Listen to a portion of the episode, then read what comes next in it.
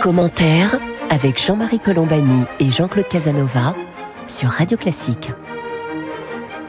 Bonjour et bienvenue dans Commentaire. Jean-Claude Casanova et moi-même, nous sommes heureux de vous retrouver. Nous allons être aujourd'hui en compagnie du professeur Axel Kahn, qui est président de la Ligue nationale contre le cancer et qui va, je l'espère, nous, éclairer sur les stratégies euh, mises en œuvre un peu partout dans le monde et principalement particulièrement en France évidemment contre, contre le virus. Merci au professeur Axel Kahn d'être avec nous donc aujourd'hui. Nous sommes au lendemain ou au surlendemain d'une nouvelle étape dans la lutte contre le virus avec le couvre-feu à partir de 18h qui démarre donc euh, ce soir sur l'ensemble du territoire national. Alors décision qui suit d'intenses polémiques sur euh, la stratégie de vaccination, jugée pour la plupart des intervenants trop lente, euh, euh, encombrée de, bureaucratie, de, de mesures diverses et variées qui ralentissent le cours des choses, alors que le gouvernement lui en tient pour son rythme et considère qu'il faut simplement être un peu patient et dérouler les étapes de la stratégie vaccinale comme il les a prévues, c'est-à-dire prioritairement les personnes les plus fragiles et les personnels soignants, et puis ensuite progressivement pour atteindre l'ensemble de, de, la population. Euh, Jean-Claude Casanova, vous avez été euh, impressionné, m'avez-vous dit, par un article du professeur Axel Kahn dans Libération, donc je vais vous laisser entamer cette discussion avec lui, Jean-Claude Casanova. Oui, non, c'était un portrait de vous-même et du coup, je me suis reporté à votre blog et le, ce qui m'a frappé et intéressé d'ailleurs, c'est la combinaison que vous faites entre la réflexion scientifique, la réflexion euh, politique et la réflexion morale. Et, et donc, ma, première question, celle qui me vient à l'esprit immédiatement, c'est comment expliquez-vous la lenteur et les difficultés qu'il y a eu a expliqué clairement euh, l'axe de la politique en matière pour résister à cette, à pandémie, qui était de, au fond, tester, isoler, tracer. Pourquoi on a mis tant de temps à faire comprendre que ces trois éléments permettaient de faire reculer le virus? Et ensuite, on viendra bien sûr, je crois, au problème de la vaccination, qui est le problème central aujourd'hui. En réalité, lorsque la pandémie a commencé de sévir, de toucher la France, euh, de toute façon, les autorités sanitaires et autres n'étaient pas totalement en capacité de mener une stratégie victorieuse centrée sur euh, la triade que vous venez de rappeler, tester, euh, tracer, isoler. Car euh, les capacités de test, c'était le test PCR au départ, étaient très insuffisantes par rapport à ce qu'elles étaient dans d'autres pays euh, euh et euh, elles se sont développées par la suite. Euh, par ailleurs, et là peut-être ne suis-je pas totalement d'accord avec vous, par ailleurs, à part dans les cas où on a essayé d'empêcher le virus d'entrer, c'est-à-dire qu'il n'y avait pas encore une très importante emprise du virus sur le pays et où il s'agissait de s'en préserver. Ce qu'a fait la Corée du Sud, Taïwan, le Japon, euh, cette politique euh, testée, tracée, isolée à elle toute seule n'a jamais réussi à mettre un terme à une poussée épidémique. Lorsqu'il y a une poussée épidémique, on est totalement pris par l'ampleur de la circulation du virus et les infections. Et cette technique-là, elle n'est que un pendant d'autres stratégies, et la stratégie principale, c'est évidemment l'isolement physique, avant que la vaccination n'ait été développée. Donc simplement pour rectifier un peu les choses, quand vous regardez les pays euh, qui ont le mieux réussi à vivre à distance du virus, en sachant que, en réalité, ça a été la grande erreur de l'immense majorité des pays du monde. On ne peut pas vivre avec le virus, en réalité. On ne peut que tenter de le maintenir à distance après avoir fait un effort, on n'y arrive jamais totalement, mais après avoir fait un effort pour l'éradiquer. Euh, ces pays donc euh, qui euh, sont parvenus à, ce résultat l'ont fait par des confinements généralisés ou localisés extrêmement stricts Et évidemment, comme seuls les contacts entre individus permettent la circulation du virus, il est sûr que quand on diminue les contacts entre personnes, on diminue la circulation du virus. Donc quand on regarde maintenant avec un an de recul, on a très clairement des pays qui ne sont pas totalement quittes avec le virus, il y a de nouvelles attaques, on le voit en Chine aujourd'hui, euh, mais Prenons l'exemple euh, de la l'Australie. Euh, L'Australie, je me rappelle récemment, ça a été vrai deux fois, et notamment à Sydney, 50 cas, pas grand-chose, euh, un confinement total, complet de 45 jours, et, et, voilà. Et ensuite, on passe à autre chose, l'économie repart, l'université repart, les écoles repartent, etc., etc. Alors que lorsque l'on est dans cette suite du stop and go, et même quand on arrive à faire plus d'un million de tests, ou d'un million deux cent mille tests, parfois deux millions avant Noël de tests euh, par semaine, cela, à soi tout seul, avec les moyens dont on dispose, ne saurait suffire à endiguer la circulation virale et la circulation et, euh, on va dire, euh, l'évolution de la pandémie de Covid. Axel Kahn, si je peux me permettre de suivre sur ce point, si on suit votre raisonnement, en effet, l'Australie, mais la Nouvelle-Zélande également, euh, qui, aussitôt que réapparaît quelque chose, prennent des mesures extrêmement sévères. Donc, ça voudrait dire que nous, avec notre couvre-feu, fut-il installé à 18 heures, on n'est quand même pas dans ce qu'il faudrait faire et qui serait peut-être, le, le gouvernement raisonne toujours en termes d'acceptabilité. L'obsession du gouvernement, c'est de savoir si lorsqu'il décide quelque chose, c'est globalement acceptable par une majorité de la population ou non. Mais peut-être faut-il aller au-delà ou peut-être faut-il à ce moment-là, au stade où nous en sommes, de la menace que fait peser le fameux variant euh, anglais, euh, fallait-il ou faudrait-il prendre des mesures plus sévères que, quel est votre euh, avis sur ce point, Axel Kahn? Mon avis est que d'un point de vue purement sanitaire, vous avez raison, mais que le moment où on pouvait les prendre est passé. Je m'explique.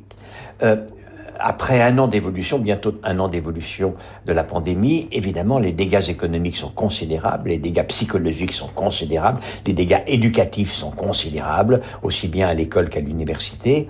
Et aujourd'hui, euh, toute aggravation très forte, on va dire, prise alors qu'on pourrait l'éviter, est considérée comme totalement insupportable. Euh, on voit bien quelle a été l'erreur. L'erreur a été de ne pas conserver l'avantage qu'on a réussi à acquérir de haute lutte et de manière magnifique, presque aussi bien que les Chinois après tout, lors du premier confinement total. Lors du premier confinement total, on est parvenu à ramener la circulation virale à un très très très très bas niveau.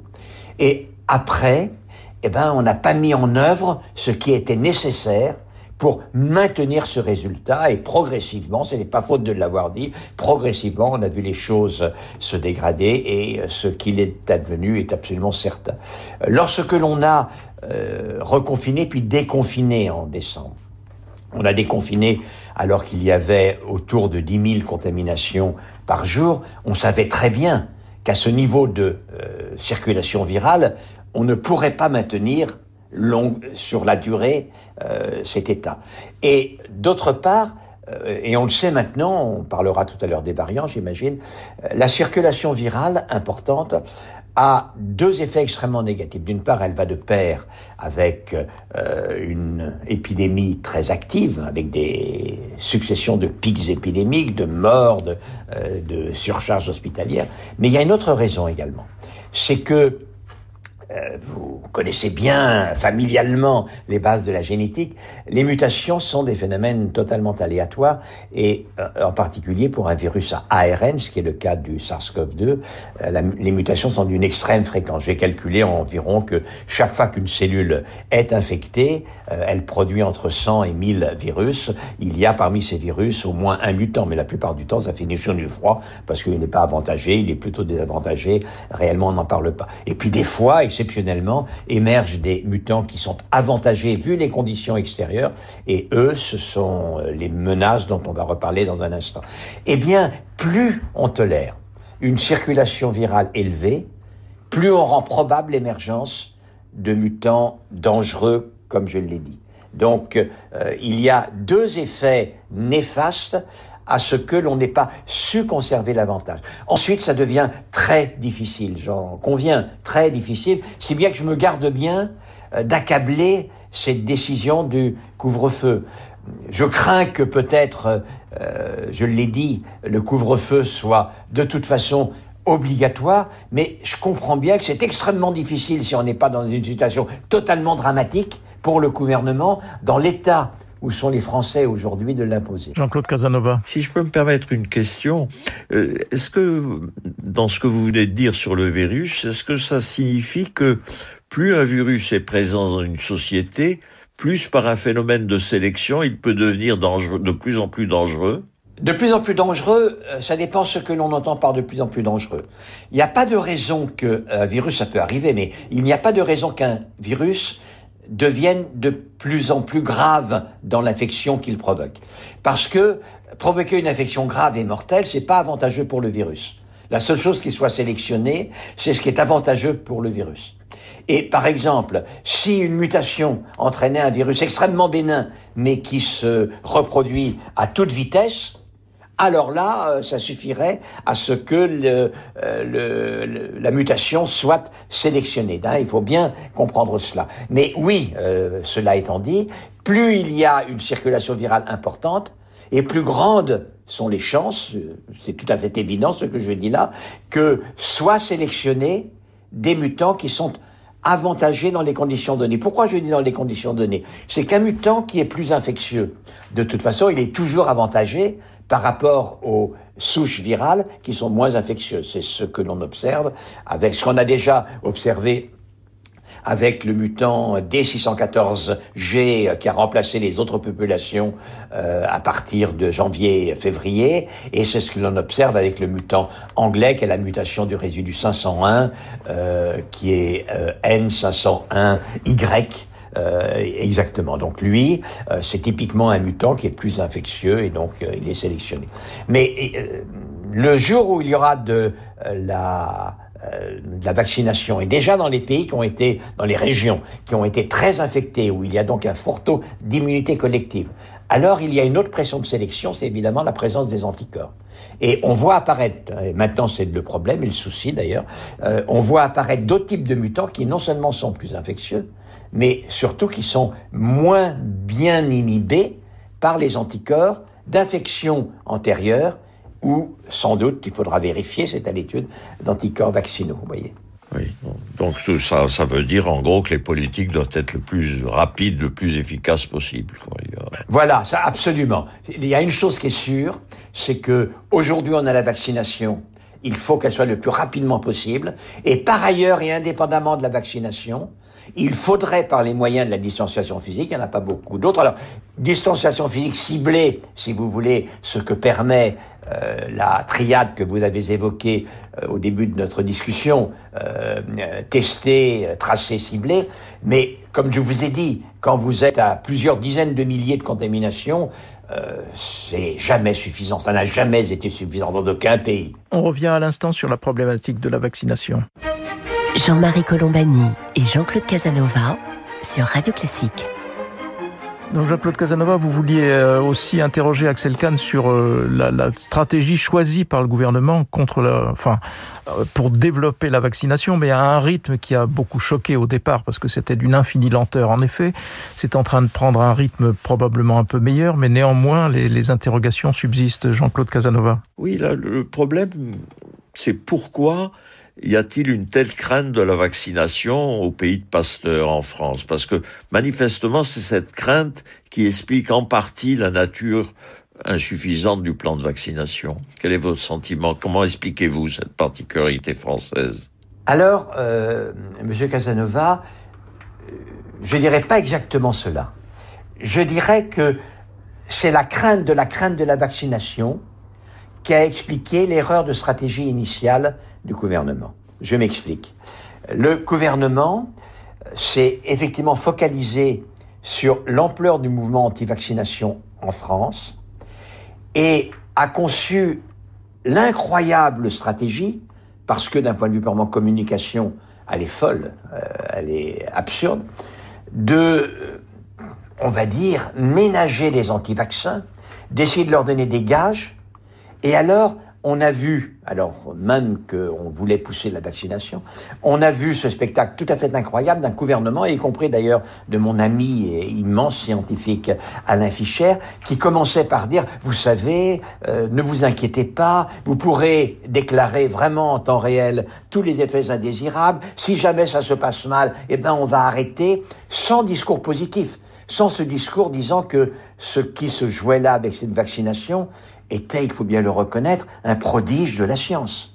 Euh, on ne va pas refaire effectivement tout ce qu'il y a de prodigieux dans le développement d'un vaccin remarquablement efficace et bien toléré, euh, moins d'un an après que l'agent infectieux auquel on s'oppose euh, a été découvert.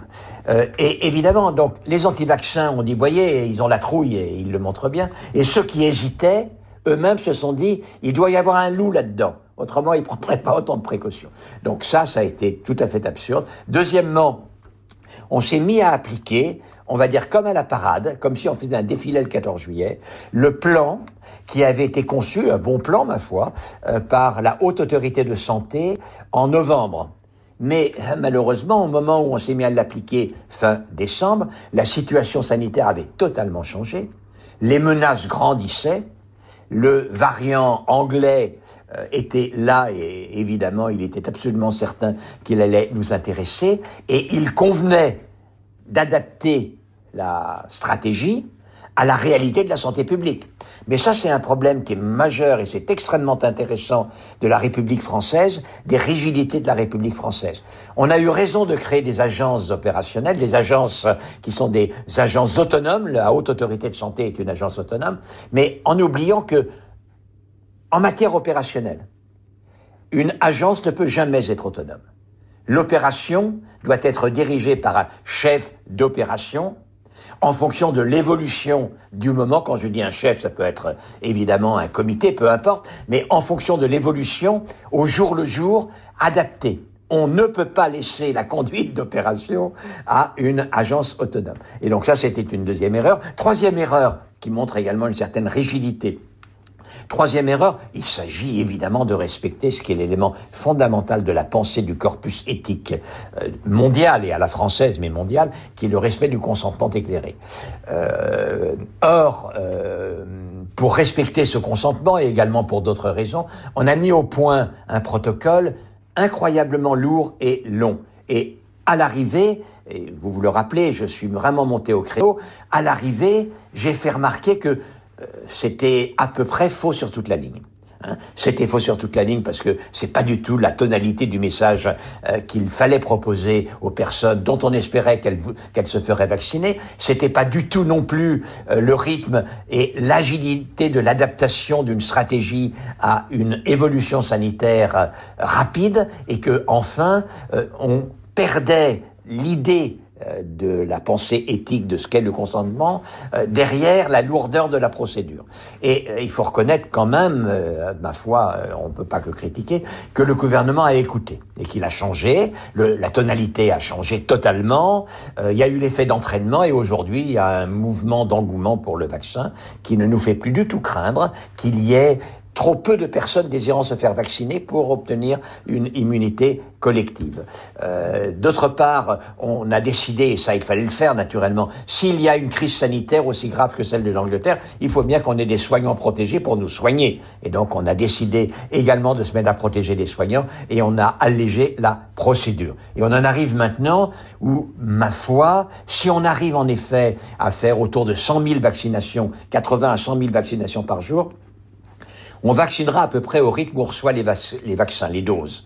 Et donc, on peut pas faire mieux. On voit que le Danemark est parti très vite et il a eu raison. Aujourd'hui, de toute façon, il est obligé de ralentir parce qu'il n'a plus de doses. Et aujourd'hui, ce rythme, si on atteint 87, 90 000, 100 000 par semaine euh, de, de, vaccination, euh, par jour de vaccination, 500 000 par semaine, euh, en prenant le, le, le ralentissement du week-end, euh, on vaccine plus rapidement que les Allemands. Donc il faut, si vous voulez, remettre cela euh, dans la dynamique. Il y a eu un retard à l'allumage qui était stupéfiant, il faut bien reconnaître, totalement stupéfiant.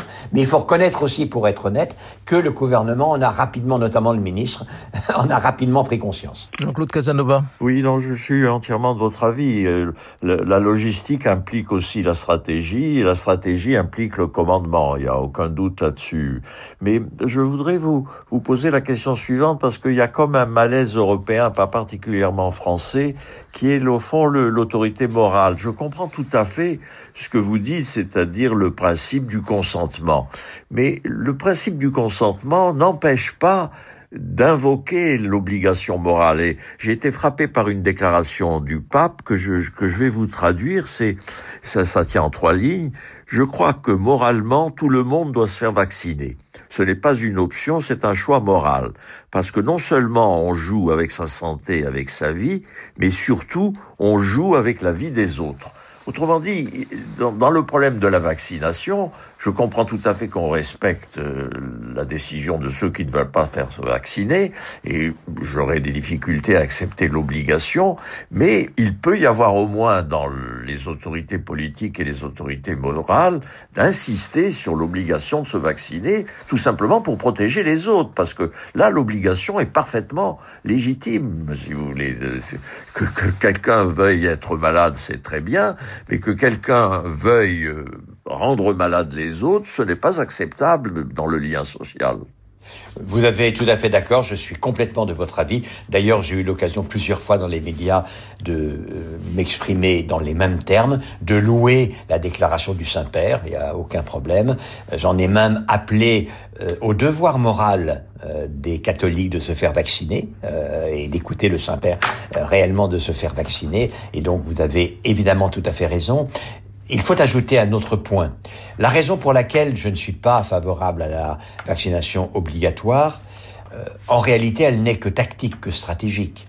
La vivacité de l'opposition en France, que vous avez eu l'occasion tous les deux d'analyser maintes fois, à la parole officielle, à la parole des autorités politiques ou sanitaires ou autres, est telle qu'une vaccination obligatoire aboutirait à de moins bons résultats sans doute qu'une conviction avec la tonalité qui convient, et l'engouement actuel pour le vaccin en témoigne. Et donc, euh, moi été pragmatique, je suis pas contre du tout les vaccinations obligatoires, mais comme le but était de parvenir à un bon niveau le plus rapidement possible, avant en tout cas l'automne prochain, de, l'immunité collective, il me semblait que la conviction, l'enthousiasme, l'explication étaient des moyens plus sûrs que l'obligation vaccinale. Le dernier élément que je dois ajouter, euh, et vous y serez sensible, c'est euh, quelle est la composition, quelles sont les deux racines, les deux visage de la liberté, euh, qui est très bien rappelé par l'article 4, je crois, de la Déclaration des droits de l'homme et du citoyen qui est que euh, la, liberté euh, consiste à pouvoir faire tout ce qui ne nuit pas à la liberté d'autrui. Or, ça nuit considérablement à la liberté d'autrui de le rendre malade, vu que l'autre, il a même la liberté de ne pas vouloir être malade en se protégeant. Et par conséquent, en permanence, et ça c'est à la base de la réflexion sur les obligations sanitaires, en permanence, dans le respect de la liberté, non pas dans une conception purement, on va dire, individualiste libéral dans la conception moderne. Mais pour les libéraux, qui étaient les révolutionnaires de 89, la liberté a toujours ces deux composantes qui est la liberté individuelle, qui est la liberté de faire tout ce qui ne nuit pas à la liberté d'autrui. Eh bien, on va en rester sur cette proclamation. Merci Axel Kahn de nous avoir euh, éclairé aujourd'hui, d'avoir euh, participé à cette conversation. Merci à vous toutes et à vous tous de nous être fidèles. Jean-Claude Casanova et moi-même, nous vous donnons donc rendez-vous samedi prochain pour une autre édition de commentaires.